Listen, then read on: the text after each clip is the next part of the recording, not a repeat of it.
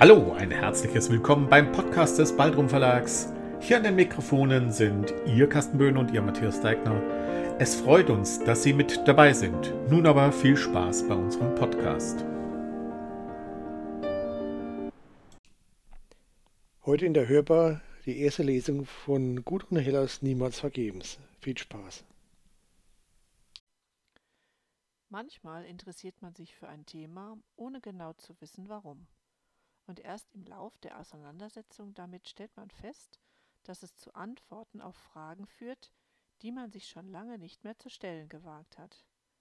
So ähnlich muss es mir wohl ergangen sein, als ich mich im vierten Semester meines Pädagogikstudiums dafür entschied, für meine Hausarbeit zum Thema Fallstudien Emmy Werners Langzeitstudie über die Entwicklung von 700 Kindern auf der Hawaii-Insel Kauai auszuwählen – die unter schlechten Bedingungen aufwuchsen.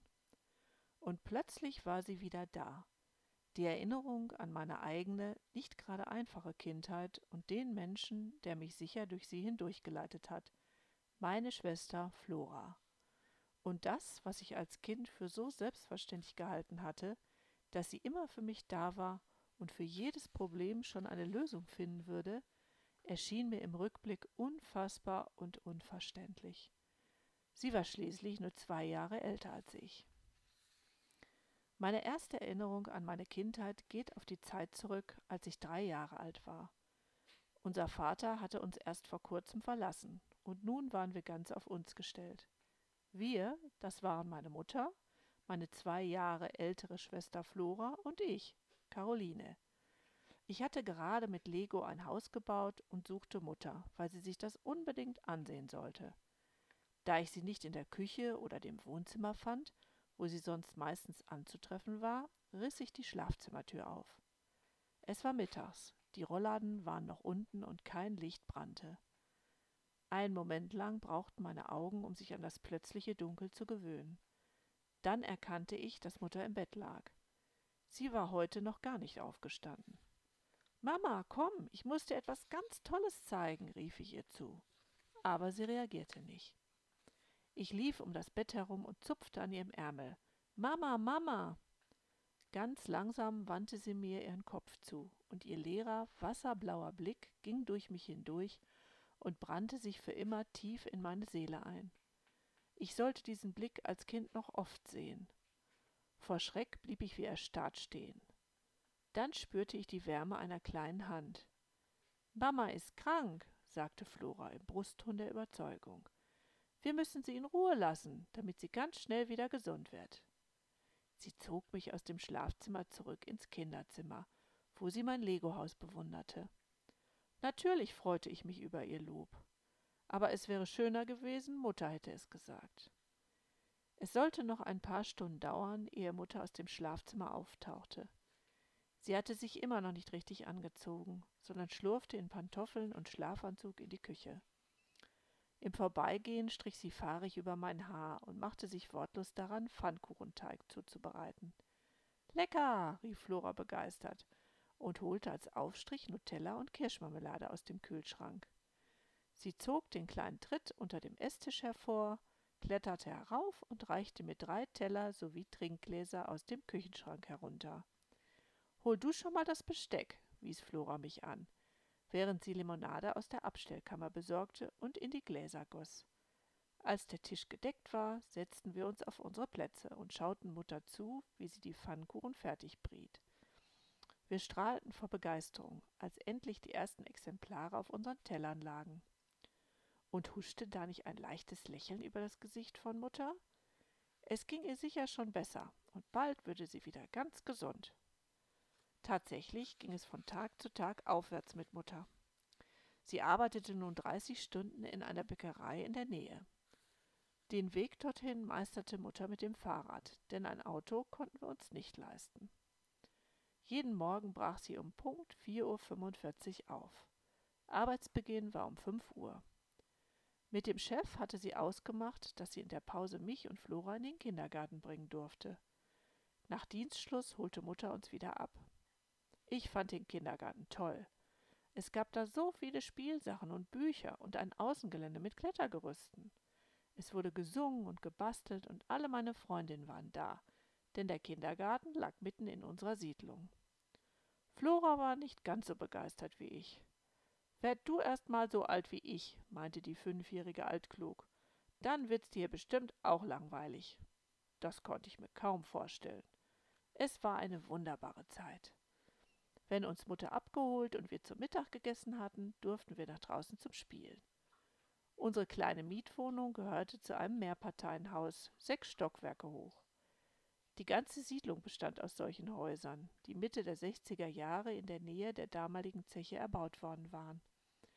Die Zeche gab es schon lange nicht mehr, aber dafür eine dieser wunderbaren Abraumhalden, die bepflanzt worden und nun für uns der reinste Abenteuerspielplatz war. Die Anliegerstraßen um die Häuser herum waren im Laufe der Jahre in Spielstraßen umgewandelt worden, auf denen nachmittags jede Menge Kinder anzutreffen waren. Unter den Kindergartenkindern der Siedlung bildeten sich bald eine Mädchen- und eine Junggruppe, die ihre eigenen Anführer hatte. In der Mädchengruppe war das meine fünfjährige Schwester, obwohl auch noch einige Sechsjährige zu uns gehörten. Aber Flora hatte einfach immer die besten Spielideen. Sie konnte aus ein paar lose nebeneinander liegenden Steinen eine Geheimbotschaft einer entführten Prinzessin erkennen, die es zu finden und zu befreien galt. Bellte der Nachbarshund wieder so lange, waren garantiert Einbrecher in der Nähe, die wir vertreiben mussten. Zwischen den beiden Gruppen gab es oft Streit. Wir fanden die Jungen doof, und ihnen ging es andersherum wohl genauso. Ihr Anführer war ein sechsjähriger Rothaariger mit Bürstenhaarschnitt, der es darauf anlegte, uns beim Spielen zu stören, wo es nur ging. Er hieß Thomas und sein Vater war bei der Polizei. Oft drohte er damit, dass sein Vater uns alle ins Gefängnis stecken würden, wenn wir zu frech würden. Es war kurz nach der Einschulung von Flora, als Thomas und seine Bande es wagten, unsere Britta zu entführen und in einem Baumhaus auf der Abraumhalde zu verstecken. Das ließen wir uns natürlich nicht bieten und heckten einen Plan aus, um sie zu befreien. Zunächst schoben zwei von uns Wache vor Thomas Haus. Es dauerte gar nicht lange, bis unsere Wache ihn mit einem schweren Rucksack auf dem Rücken losziehen sah und dem Jungen folgte. Schon bald hatte er die Halde erreicht und schlug einen Weg querfeldein durch das kleine Wäldchen ein. In gebührendem Abstand konnten seine Verfolgerinnen beobachten, wie er die anderen Jungen aus seiner Bande traf. Er schien an seinem Ziel angekommen zu sein, denn er packte seinen Rucksack aus. Hervor kam eine Strickleiter, die er nach oben in den Baum warf. Jetzt sahen die Mädchen auch das Baumhaus, das sich hinter den dicht belaubten Zweigen verbarg, und den braunen Schopf von Britta. Die Jungs kletterten nach oben, wahrscheinlich um bei ihrem Opfer nach dem Rechten zu schauen. Die beiden Verfolgerinnen rannten so schnell sie konnten zu Flora. Die schnaubte vor Wut. So eine Gemeinheit aber lange werden sie keinen Spaß mehr an ihrer Gefangenen haben. Doch wie sollten wir Britta befreien? Der Stamm unterhalb des Baumhauses war glatt und astlos. So ohne weiteres würden wir nicht hinaufgelangen. Wir trafen uns in unserer Wohnung und grübelten. Vielleicht machen wir es einfach so wie bei einem Gefängnisausbruch, schlug ich vor. Wir knoten Bettlaken aneinander, werfen die hoch zu Britta und sie kann sich daran herunterlassen. Flora schüttelte den Kopf. Britta ist doch erst drei, das traut sie sich nicht. Und wir schaffen es nicht, das Laken zu ihr hochzuwerfen. Es sei denn. Ich sah, wie ihr Blick nachdenklich hinaus in das kleine Stück Garten wanderte, das zum Mietshaus gehörte und in dem gerade die elfjährige Nichte der Nachbarin aus dem Erdgeschoss spielte. Es sei denn was, hakte ich nach. Es sei denn, jemand hilft uns. Und ich weiß auch schon wer. Ohne weitere Erklärung stand sie auf und wir folgten ihr alle bis zur Wohnung der Nachbarin. Während Flora fest entschlossen die Klingel drückte, versteckten wir uns auf dem Treppenabsatz. Vielleicht drückte sie auch ein bisschen zu fest entschlossen, denn es bimmelte direkt dreimal hintereinander. Die Tür flog auf und das runde, freundliche Gesicht von Oma Bömsken erschien. So nannten wir Kinder sie, denn sie steckte uns oft im Vorübergehen ein Bonbon zu. In Wirklichkeit hieß sie Gertrude Schulz. Was gibt's denn Dringendes? fragte sie mit gespielter Empörung. Das kann ich nicht an der Tür mit dir besprechen, meinte Flora geheimnisvoll. Aha, sagte Gertrude nur und schaute uns an. Mir blieb das Herz stehen. Und deshalb hast du die anderen Mädels auch gleich mitgebracht? Flora wurde rot. Na, denn kommt mal alle mit rein in die Bude, meinte sie, und wir folgten ihr erleichtert. Es ist nämlich so, begann Flora wieder. Wir brauchen ganz dringend die Hilfe deiner Nichte Katrin. Die Oma runzelte die Stirn. Für was denn das? Das kann ich dir nicht sagen, aber es ist ganz, ganz wichtig. Dabei sah sie Gertrude mit vielsagendem Blick an. Ah, ich verstehe, meinte die Oma und lächelte. Eine Bandenangelegenheit. Wir nickten alle eifrig. Na, dann werde ich sie gleich einmal hereinrufen. Kurz nachdem Oma Bömsken aus dem Zimmer gegangen war, tauchte Katrin auf. Flora bat sie für uns an einem verknoteten Laken zum Baumhaus heraufzuklettern und Britta Huckepack nach unten zu transportieren. Katrin fand das spannend und sicherte uns ihre Hilfe zu. Unserer Befreiungsaktion stand also nichts mehr im Wege. Wir verabschiedeten uns artig von Gertrude und gingen, natürlich nicht, ohne dass jede von uns ein Bömsken im Mund hatte.